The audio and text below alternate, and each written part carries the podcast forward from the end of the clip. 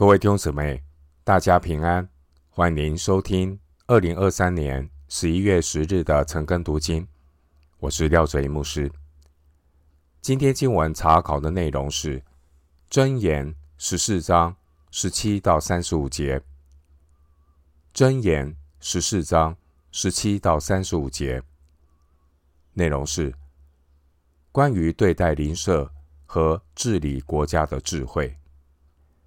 首先，我们来看《箴言》十四章十七到二十七节：轻易发怒的，行事愚妄；设立诡计的，被人恨恶；愚蒙人得愚昧为产业，通达人得知识为冠冕。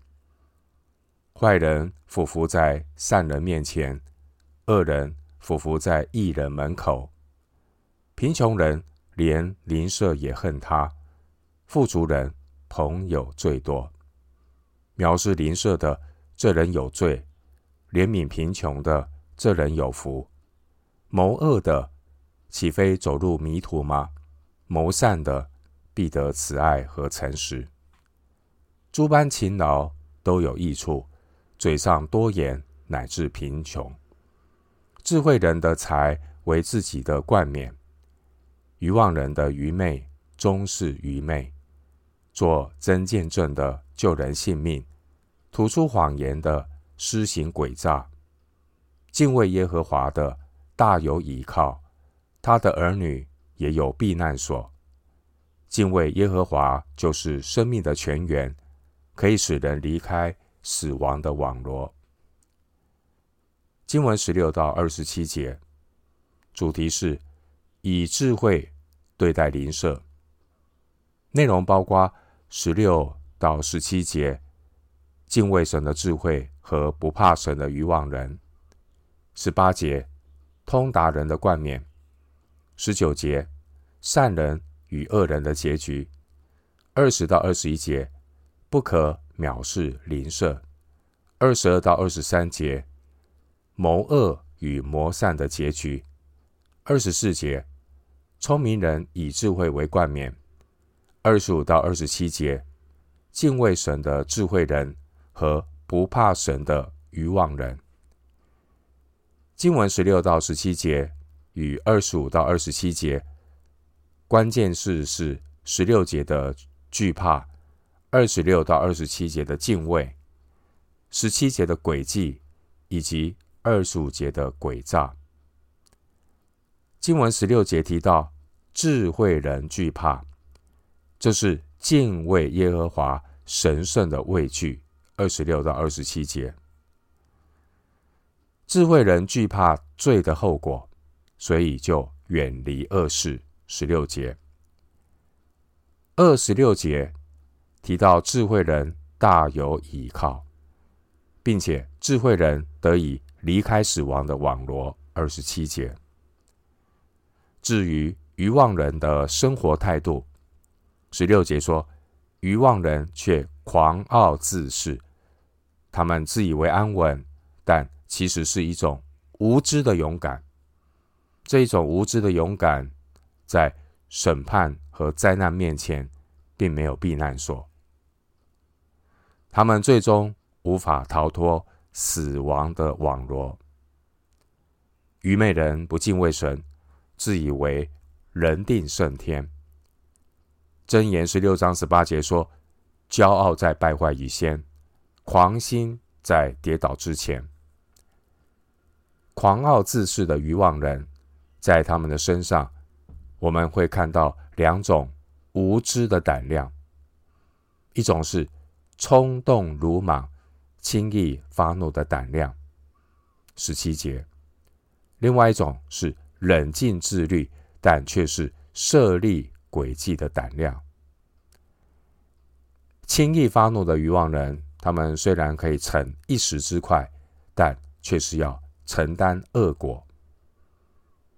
弟兄姊妹，愤怒从来都不缺乏理由，但却很少有好的理由。所以，古希腊哲学家毕达哥拉斯说：“愤怒以愚蠢开始，以后悔告终。经文十七节又说到设立诡计的人，设立诡计的人虽然可能暂时得逞，但终必败露，被人恨恶，因为设立诡计害人的人，其实他们不敢相信任何人。真正有智慧的人，他们是敬畏神的人，敬畏神的人不轻易发怒，也不设立诡计。经文二十五节说：“做就做真见证的救人性命，吐出谎言的施行诡诈。”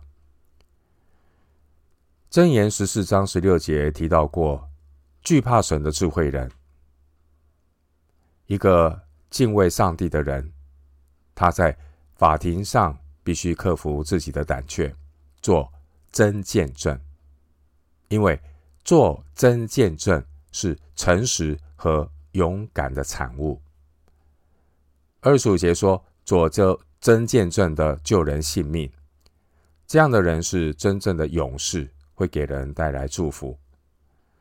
然而，不敬畏神的愚妄人，他们在法庭上只担心害怕自己会遭受损失，所以二十五节说他们吐出谎言，施行诡诈。这样的人成了真正的懦夫。”会给人带来伤害。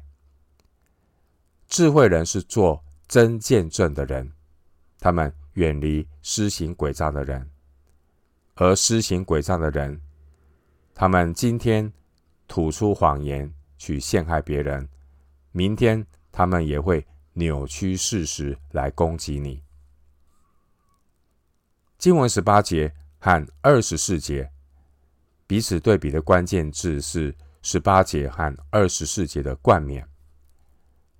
十八节说：“愚蒙人得愚昧为产业”，意思是愚昧是愚蒙人不得不承受的产业，并且愚蒙人会收获更多的愚昧。对于不负不负责任的愚妄人，你很难期望他们能变得更加负责。因为二十四节说，愚妄人的愚昧终是愚昧，愚昧人所结的果子就只有愚昧，因此纵容愚昧的结果就是得到更多的愚昧，纵容疯狂的回馈就是得到更多的疯狂。经文十八节说，通达人得知识为冠冕。通达人对事情有洞察力，这样的洞察力也会给他带来诚实的财富。正当的财富也是人的荣耀，所以二十四节说，智慧人的财为自己的冠冕。智慧人并不是把贫穷当作属灵的标志，而是把贫穷的状态作为省察自己是否有藐视智慧和知识的警惕。经文十九节和二十二到二十三节两段经文的关键字是“善与恶”，彼此呼应。经文十九节说：“坏人俯伏在善人面前，恶人俯伏在义人门口。”十九节这句话看起来很吊诡，这就如同在有形的教会中也会有坏人和恶人活动的踪迹，甚至呢，这些人在教会中好像暂时的得逞，但是他们绝不可能长久。智慧人相信，神始终看守这一切，神叫万事互相效力。经文二十二节说：“谋恶的岂非走入迷途吗？谋善的必得慈爱。”和诚实。马太福音五章五节说：“温柔的人有福了，因为他们必承受地土。”弟兄姐妹，我们所处的这个罪恶世界，神有一天要来收拾残局，全然掌权。神要叫一切在天上的、地上的和地底下的，因耶稣的名，无不屈膝。腓利比书二章十节，经文二十二节提到谋善的，这包括那些诚实工作的人，他们必得慈爱和诚实。所以二十三节说，诸般勤劳都有益处。二十二节提到谋恶的，谋恶的人包括那些只会空谈的人，光说不练的人。这样的人，二十二节说他们已经走入迷途。二十二节提到谋恶的人，他们已经走入迷途，因为他们只会空谈。他们的结果就是二十三节所说的：“嘴上多言，乃至穷乏。”二十三节，一个智慧人，他敬畏上帝，他的内心保持良善，并且知行合一，他有殷勤的态度。二十三节，经文二十到二十一节是一对平行的句子。经文二十节说。贫穷人连邻舍也恨他，因为呢，很多人是怕被贫穷人所拖累。二十节说，富足人朋友最多，这是因为富足人身边有许多人想从富足人的身上沾光，获取一些的利益。关于富足和贫穷，贫穷未必是神的惩罚。而富足也未必是神的祝福。属神的儿女，如果是以貌取人，《申命记》十章十七节，以貌取人的结果就是让自己陷入罪中。因为二十一节说，藐视邻舍的这人有罪。经文二十一节说，怜悯贫穷的这人有福。一个真正敬畏神、存怜悯心的人。这样的人，并不追求自己的好处，也不期待人的回报，而是仰望神的恩典。这是真智慧。智慧人不去论断别人为什么贫穷，智慧人只问自己是否有尽上爱人如己的本分。利未记十九章十八节。回到今天的经文，箴言十四章。二十八到三十五节，帝王荣耀在乎民多，君王衰败在乎民少。不轻易发怒的大有聪明，性情暴躁的大显愚妄。心中安静是肉体的生命，嫉妒是骨中的朽烂。欺压贫寒的是入没造他的主，怜悯穷乏的乃是尊敬主。恶人在所行的恶上必被推倒，一人临死有所投靠。智慧存在聪明人心中，愚昧人心里所存的显而易见。公义使邦国高举，罪恶是人民的羞辱。智慧的臣子蒙王恩惠，贻羞的仆人遭其震怒。经文二十八到三十五节，主题是以智慧治理国家。经文二十八节说：“帝王荣耀在乎民多，君王衰败在乎民少。”上帝起初造人的心意是要祝福人类生养众多。创世纪九章一节，二十八章第三节，生养众多是神的祝福，因此。过去呢，是以人口的多少来判断君王治理的智慧。因此，有智慧的君王，他会提供百姓一个安居乐业的环境，这样百姓才能够安心的生养儿女。勤政爱民是君王的本分，民富国强是上帝的恩典。有智慧的君王。他努力保障百姓的幸福，也保护百姓自由意志做出选择的权利。因为每个人都要为他所做的选择向神交账，因此君王能不管的就不要去管。管得最少的政府，往往是管得最好的政府。我们判断一个社会是否健康，不是看多少人依赖政府，而是看多少人不依赖政府。这是小政府的概念。今天人口成了严重的社会问题，原因并不是人的数量，而是人的罪性。不是因为政府管得太少，而是因为政府管得太多。经文三十五节说：“智慧的臣子蒙王恩惠，贻羞的仆人遭其震怒。”以色列这个国家是神权。人治的国家，因此以色列国的官员，他们做事的态度是与神同工的。而与神同工最重要的智慧，就是敬畏神。经文三十五节提到智慧的臣子，智慧之子必须要敬畏神。在国家里面，这些敬畏神的臣子。他们不必讨好人，但是三十五节也提到宜修的仆人。宜修的仆人是不敬畏神的仆人，他们是谄媚人，人前一套，人后一套。有智慧的君王要选用那些敢于直言、有智慧的臣子。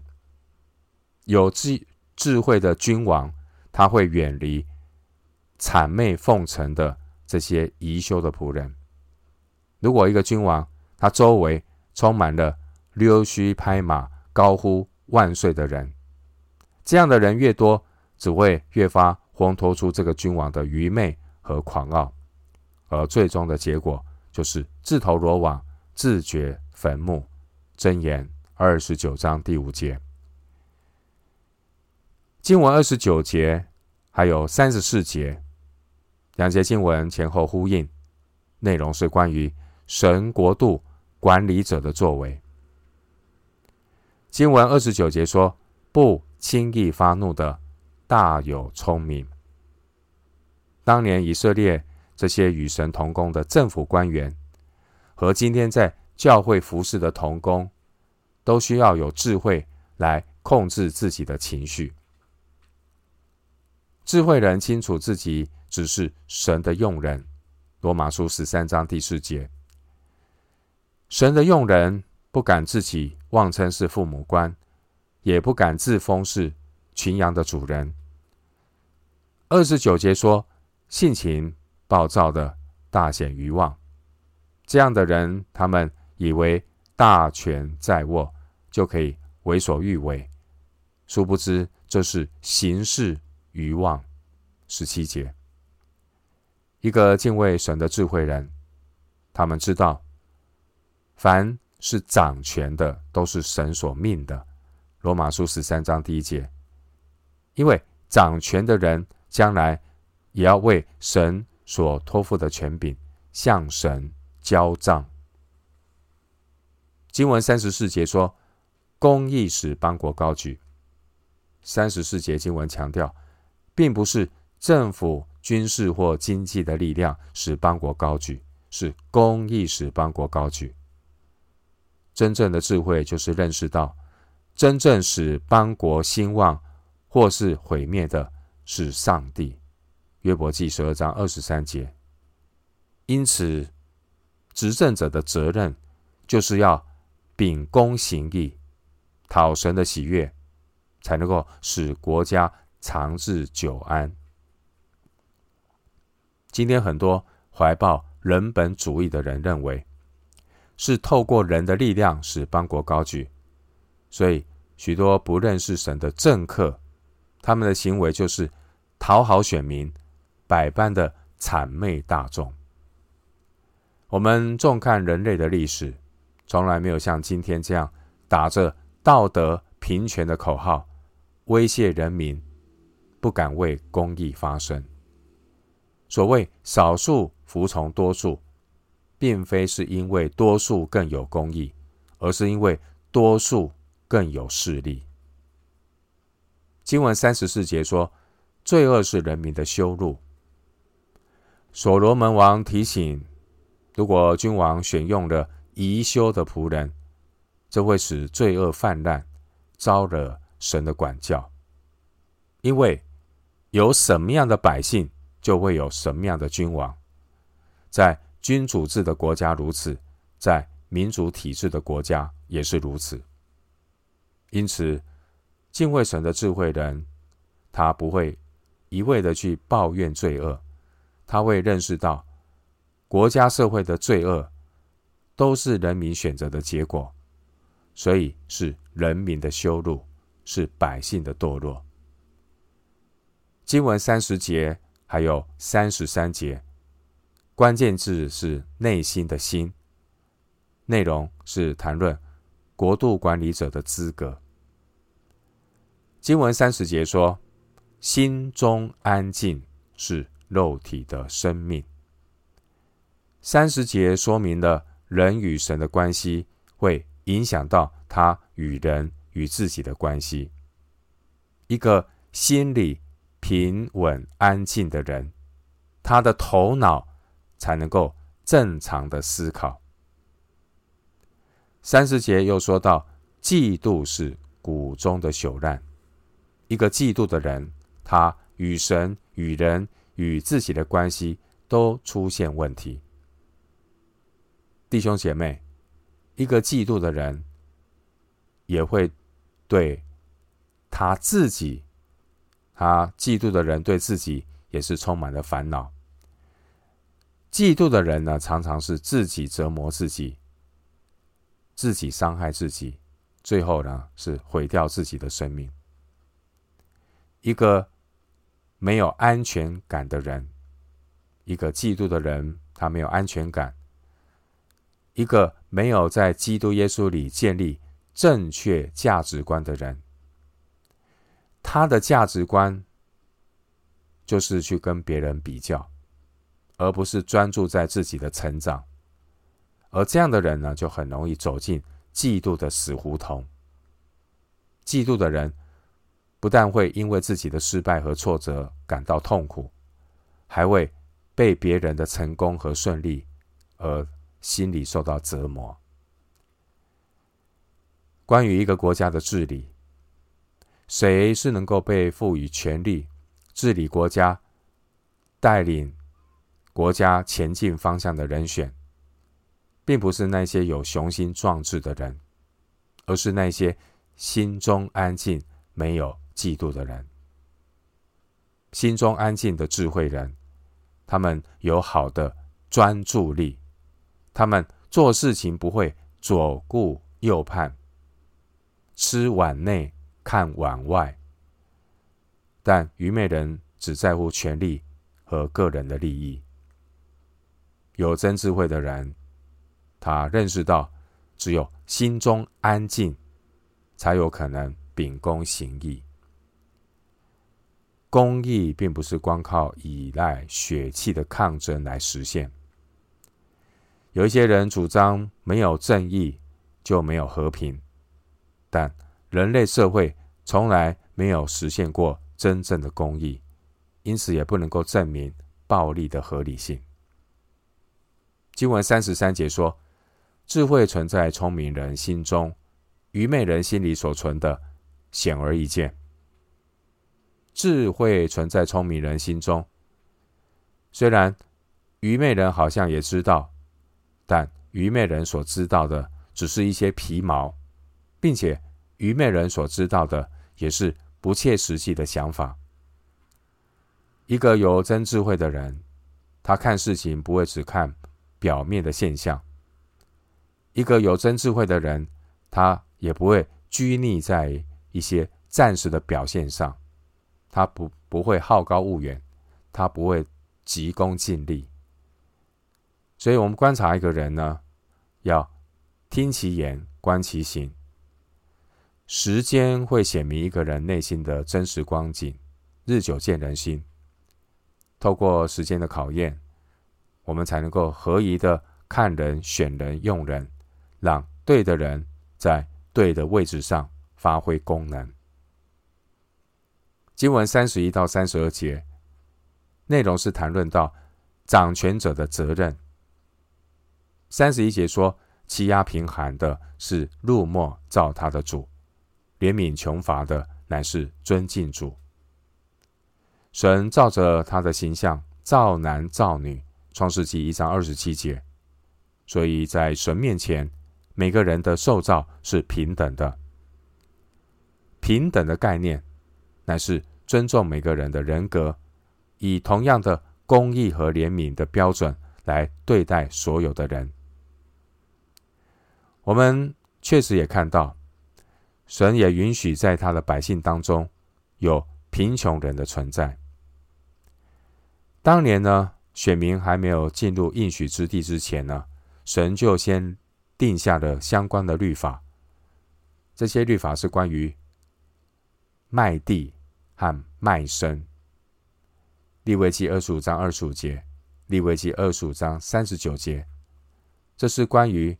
偿还债务的律法，这也是要让神的百姓可以在短暂的今生中，要学习为自己的选择负责。